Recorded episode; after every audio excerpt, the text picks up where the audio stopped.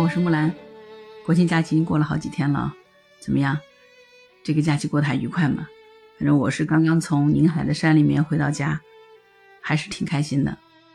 对，山里面还是非常宁静的。那今天我看到一个视频，就觉得 心里很不平静。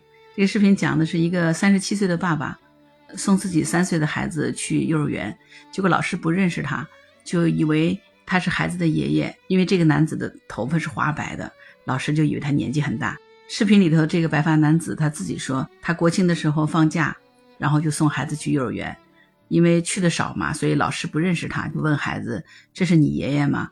结果没想到孩子大声地说：“老师，他不是我爷爷，他是我爸爸。”这个白发男子其实只有三十七岁哈，听到老师这么称呼自己的时候，再看看自己旁边的孩子，他说：“说实在的。”心里头一股酸楚就涌上来了，然后眼泪已经涌出来，强忍泪水，但是又撑回去了。这个视频当中，三岁小孩的爸爸叫雷鸣，这是个化名。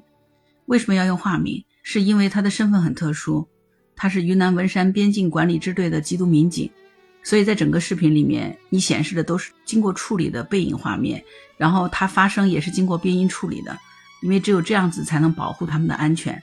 你知道吗？就是在云南那样的地方，实际上缉毒民警是非常危险的工作，因为那些毒贩会去报复他的家人，所以保护他们的真人就是在保护他们的生命和家人。雷鸣刚参加工作的时候，其实并不是今天的这个模样。视频里他同事介绍说，他刚刚参加工作的时候才二十四岁，是一个头发乌黑、眉清目秀的帅小伙。不过十三年来，各种各样的禁毒工作，把他真的生生磨练成了现在这样的一副苍老的面容。因为他们禁毒工作真的是长年累月的高压警戒，随时随地要面对穷凶极恶的贩毒分子，时时刻刻神经是高度紧绷的。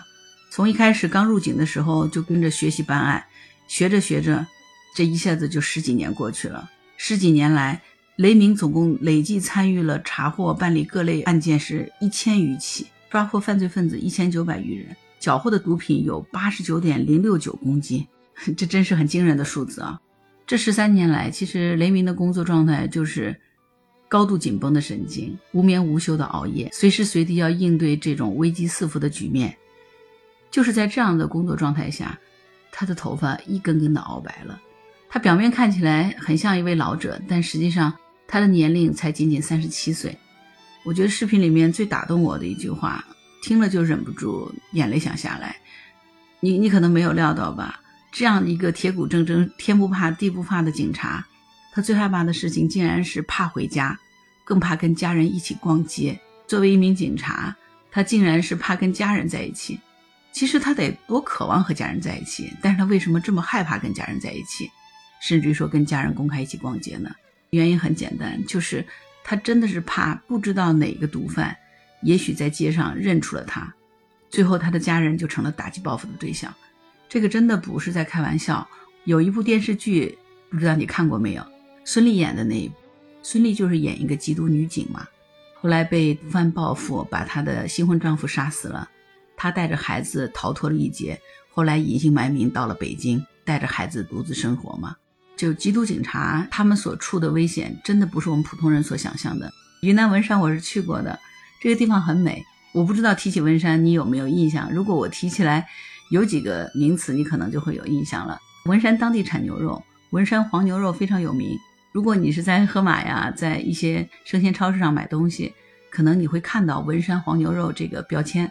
除了这个之外，文山还有一个地方，可能你也挺熟的，它叫普者黑，就是在《爸爸去哪儿了》，还有杨幂演的那个电视剧《三生三世十里桃花》，都是在云南文山的普者黑拍的。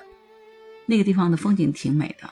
但是因为它是靠近边境，所以那个地方也成为境外毒贩向境内贩毒的一个重灾区。毒品它到底有多大的危害，我想就不需要我再啰嗦那么多了。你肯定都知道，正是因为像雷鸣这样的默默无闻的缉毒警，在帮我们守卫着这个边防，用他们的付出，用他们的血肉之躯，在帮我们守卫这片家园。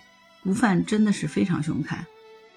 我还记得之前我曾经看过一个关于缉毒警察的纪录片，其中有一个广东的无名缉毒警的背影采访，里面说过这样的一句话：每一次出警其实都是和自己家人与队友的最后一次告别。我听他说这句话的时候特别平淡，好像是在叙述一件非常平常的一个决定。他得是经历了一次次多么残酷的重复的选择，才会说出这样的一句话呢？后面他就在说，他们每一次出警其实都会承诺要把每一个人带出去的同时，也要把大家安然无恙的带回来。但是呢，因为实在是太凶险了，这个承诺也只能是尽全力去做。谁也不能保证一定会发生什么，所以在执行任务的时候呢，他们都会把已经有孩子的缉毒警察安排在最危险的前线，而把那些还没有生过孩子的年轻的警员安排在这些老警员的后面。其实并不是因为这些老警员身经百战、老成持重，特别有经验和毒贩进行周旋，完成任务的把握性更强，而是因为这些老警员觉得他们自己已经有了后代和希望。而那些刚入队的年轻人，他们还没有。当时我看到这个采访的视频讲到这里的时候，这个缉毒警他终于开始哽咽痛哭，泪流满面了。看到这里的时候，我也忍不住就跟着流泪，特别的感动。这就好像说，前两天在看《万里归途》的时候，一开始王俊凯演的那个年轻的随员。程朗说，他要跟着去最危险的战区解救还滞留在那边的一千多名中国公民的时候，但是张译扮演的那个宗大伟就对领导提出的异议，不同意他这样的安排。其实原因很简单，他就是说这个战争是非常残酷的，而作为程朗这样的年轻人，就是刚刚参加工作没多久，他对于战争的了解是完全无知的。现在把他派到这种战区去工作，他又不是学阿语出身的，只能讲英语。这样的话会大大的增加他的危险性。言下之意就是说，这样子会让程朗这样的年轻人白白牺牲在这个战区。但是领导也只是无奈的看了他一眼，现在没有人可派，只能这么办。所以我想到这个桥段，就想起前面刚才那个警察说的，他们把老警员排在前面，而让那些还没有成家的新警员排在后面。其实就是因为他们充分的认识到，每一次的缉毒任务都是充满了危险，随时随地有可能会付出牺牲的代价。但是就是这样子，明知山有虎，偏向虎山行，明知凶险万分，甚至有可能会付出生命的代价，他们还是义无反顾地冲了上去，看似洒脱和无畏。我觉得那更是因为他们知道身上的责任所在，就像是消防队员。面对着火灾，义无反顾地冲上去。我相信，这是因为他们知道他们是缉毒警，他们知道职责所在就是保家卫国。他们希望他们的工作能够阻止更多的境外的毒品向境内的输入，来保障咱们国家的国泰民安。但是他们也的确只是普通的人，和我们一样，都是来自于普通家庭，是儿子，是丈夫，是父亲，仅此而已。是一个承担着不同角色的成年男人罢了，他们有他们的脆弱和感情，他们也有恐惧，而那个恐惧竟然只是害怕和家人相处，那个害怕回家、害怕与家人逛街的恐惧，反倒是对家人最深的爱和眷恋，因为宁可自己忍受孤独，也要保护自己的家人不被毒贩发现，保证他们能平安幸福的生活下去，这是他们唯一能做的。也是他们每一个缉毒警内心无法言喻的痛和挑战。呃，那天看完电影以后，我弟弟的女儿跟我讨论了一下，她提到了一句话说：“姑姑，我觉得当外交官太危险了，我以后可不要当外交官。”这只是一个十岁孩子看了电影之后本能的一个印象。我觉得他其实说出了一个真相：警察也好，外交官也好，消防队员也好。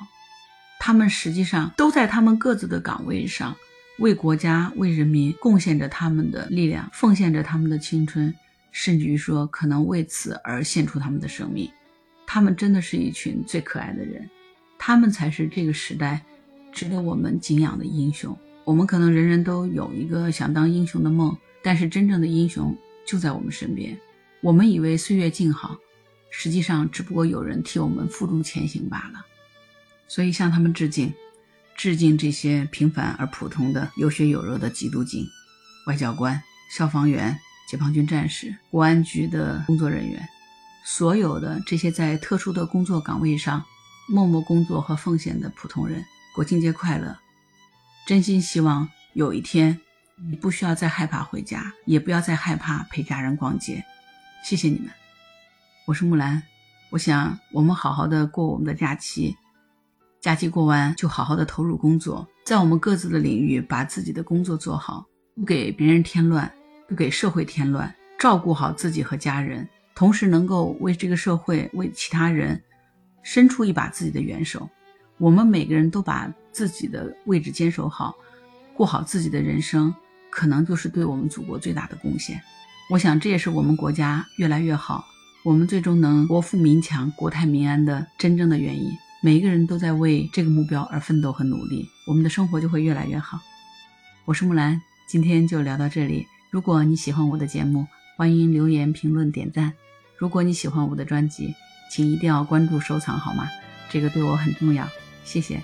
如果你喜欢木兰，也可以到人人都能够发朋友圈的绿色平台，输入木兰的全拼下划线七八九，就可以找到我了。好了，今天就到这儿。我是木兰，拜拜。